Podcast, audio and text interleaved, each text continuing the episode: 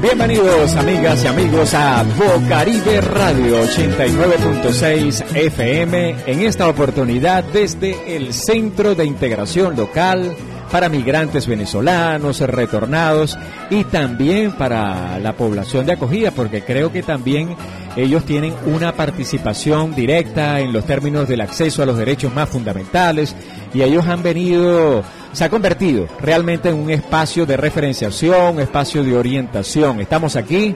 Eli Garrido conmigo aquí compartiendo micrófonos.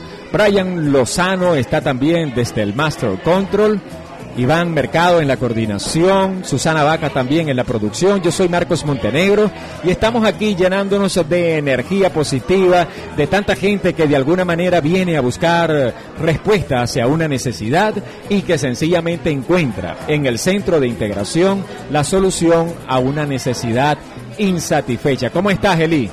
Bueno, bien, gracias Marco, ¿cómo estás? Eh, me grata nuevamente de estar invitado en este programa y en esta sección que se llama Radio a la Calle y me grata de enormemente estar nuevamente con ustedes ya que actualmente anteriormente hemos estado con acá en este lugar pues en aquel en aquel entonces una jornada de salud una jornada donde había muchas organizaciones y actualmente pues queremos preguntarle a nuestra invitada que tenemos el día de hoy que se llama Melissa Ceballos. Melissa Ceballos, por supuesto, a ella la conocemos porque en cuanto a actividad haya, siempre está la gente de, de, Pana que sí.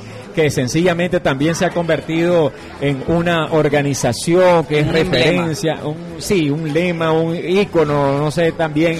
Ahí vemos a, Tyler en todo momento interviniendo y desde luego nos llena realmente de mucho beneplácito el, hecho de que ustedes hayan tenido un espacio aquí en el Centro de Integración. ¿Cómo estás, Melissa? Hola, un gusto. Gracias por la invitación. Agradecida con ustedes por el espacio que le brinda la Fundación para poder conocer un poco más de las actividades que estamos realizando. Bueno, me presento. Mi nombre es Melissa Ceballos, soy venezolana, comunicadora social. Ya en Barranquilla tengo dos años y un año específicamente trabajando con la Fundación de Pana, que sí en la parte de comunicaciones, apoyándolos e impulsando sus actividades en nuestras redes sociales. Si no nos siguen, por favor nos siguen en Instagram como Fundación de Pana que sí, en Twitter Fund Pana que sí. Exactamente. Fíjate lo siguiente, eh, uno ve fundaciones que hacen sus intervenciones. Eh, en pocas palabras, ¿están interviniendo ustedes específicamente en la actualidad? ¿En dónde? ¿En qué sectores? Mira, actualmente estamos trabajando en el programa Regulariza Tepanita. Este programa está destinado a apoyar a la población migrante venezolana a que se apegue al Estatuto de Protección Temporal para, para los venezolanos. En este programa contamos con el apoyo de USAID y de la OIM, quienes son nuestros socios y en un apoyo fundamental financiando este programa para poder llegar a muchísimos más venezolanos en el territorio del Atlántico hemos ya desde el mes de noviembre atendido a más de 2.000 migrantes venezolanos a que se apeguen al ETPB, logrando que muchos de ellos ya hoy día tengan su plástico en la mano y puedan acceder a servicios básicos como los de salud, los niños estudiar, muchísimos niños que estaban por fuera del estatuto porque sus padres desconocían que debían ingresarlos a ellos. Muchos piensan que por hacer ellos el, el, el proceso de preregistro automáticamente sus hijos ya están dentro, pero no, los niños necesitan ser parte del estatuto, hacer su preregistro para que puedan ser beneficiarios de esto. Exactamente, y fíjate que también de pana que sí ha sido referencia en términos de interculturalidad.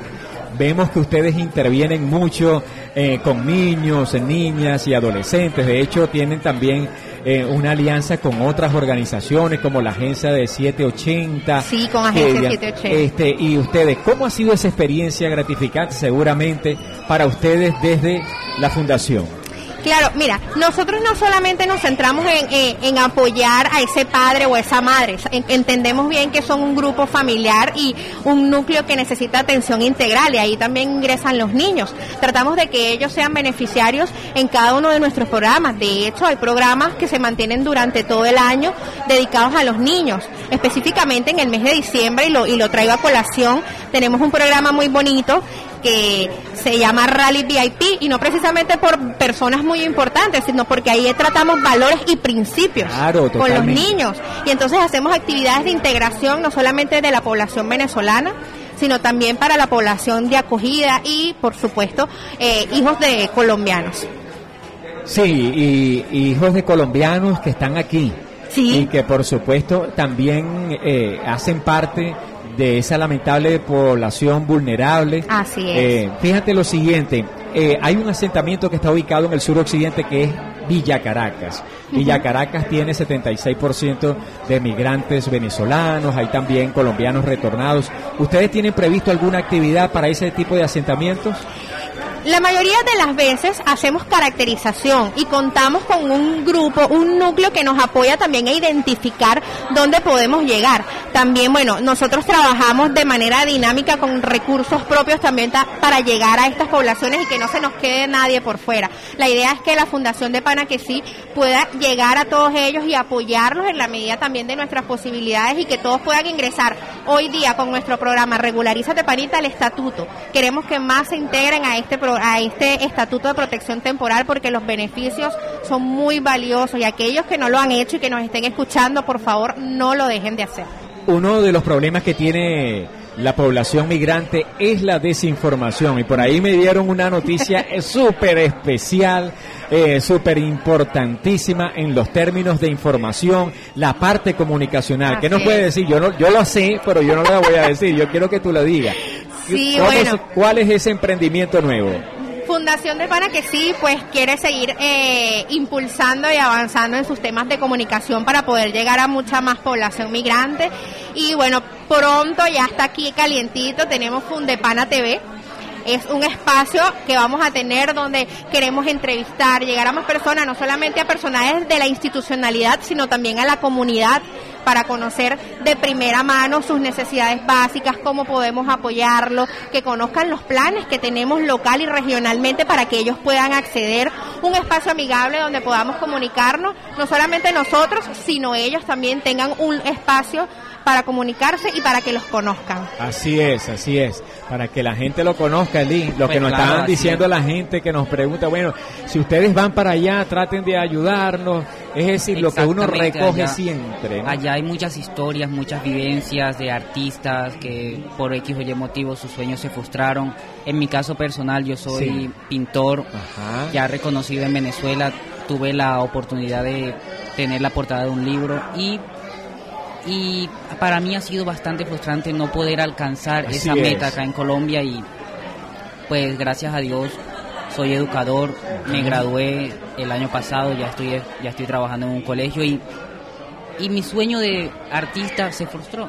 Entonces quiero, o sea, quiero encontrar esa ruta, esa no, y además estos son unos berracos como dicen aquí, ¿no? Exactamente. La gente de Pana que sí hacen actividades, interculturales, musicales, con títeres, con la parte de a, 780, creo que se llama, y que dirige Alejandro, también otro migrante venezolano. Entonces, ¿cómo no visibilizar todas esas actividades que hacen esta gente y que están muy bien articulados por la Fundación de Pana que sí. Bueno, palabras finales, Melissa.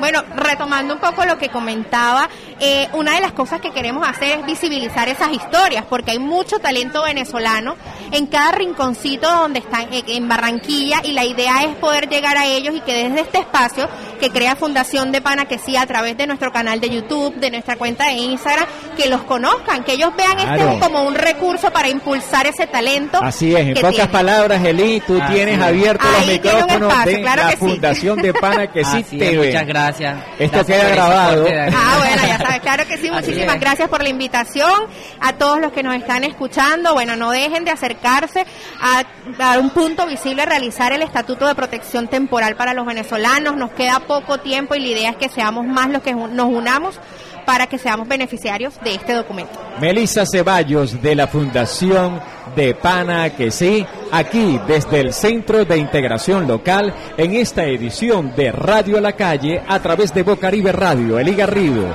Brian Lozano, Iván Mercado, Susana Vaca y yo soy Marcos Montenegro. Hasta una próxima oportunidad. Les recordamos nuestro punto de contacto www.bocaribe.net y nuestra página de Facebook Bocaribe Radio. Hasta la próxima. Eso.